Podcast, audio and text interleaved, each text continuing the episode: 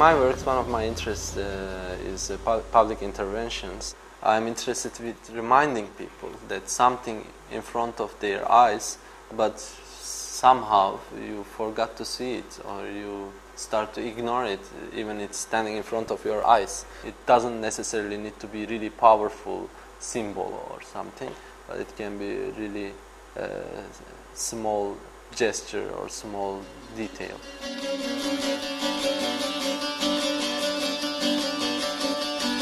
That kind of uh, small details that surrounding us, but they are really main elements uh, or tools to create these uh, social structures uh, and authority actually use them mostly. So when you think about the function of asphalt, it's uh, one of the strongest tool that a, a authority can use to confirm they have control over that territory. That place belongs to country, which country, wherever it is. It's like bringing electricity or water to a small village. Asphalt has that kind of function. The idea of putting it inside the gallery is exactly about that to make it visible. So whenever you enter such a space, then you you are more sensible about s- small elements like smelling of asphalt or sticking on your shoes.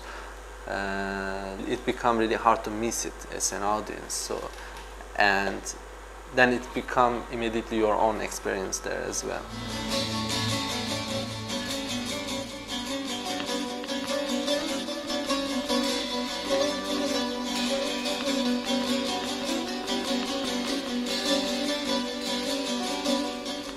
There was a project about autostop. Since I'm really interested with this uh, intervention in public, I proposed a hitchhiking general on the road. It was in Sweden, so uh, he had uh, two Swedish flags in his hands. Uh, one staff from Malmö Konsthall uh, had the general uniform and went to the street and uh, for during four or five hours hitchhiked and until the next destination if someone stopped he would ask that can i put this flags on your car? And of course once he's get in the car they would ask "Well, what is this about? And he would tell and this is art or whatever it is. But for me the interesting thing is the first moment you see a general hitchhiking.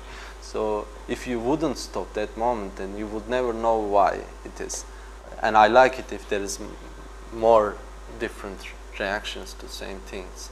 Because it immediately becomes someone's experience not my own expectations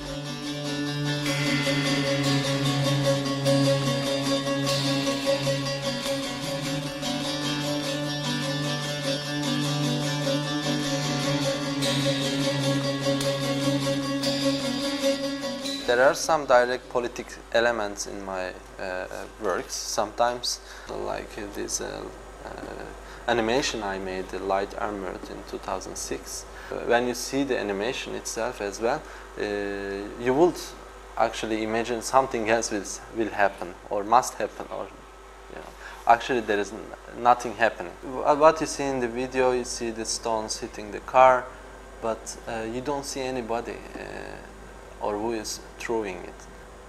But with this information, open some space to think about it. Think about the action, which is like a ritual. In this animation, you see the stones coming and hitting the car and dropping, and not really destroying it. So you can ask this question: Why the stones keep coming? Uh, and it's the aim is not really destroying it. It's like saying that I am here and I am exist.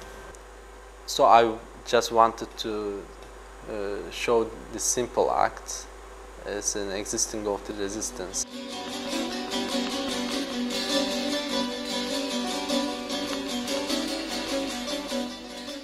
I'm really interested that using something already existing, not creating new forms or not creating new kind of art or or art is just for itself, just using the existing forms which people are used to so they can easily take it. So they don't have to be a certain kind of art audience. I'm not just interested with art audience or some part of society. we are not just individuals, uh, we are part of the society, part of the symbolic language. I don't want to teach anyone something that they don't know.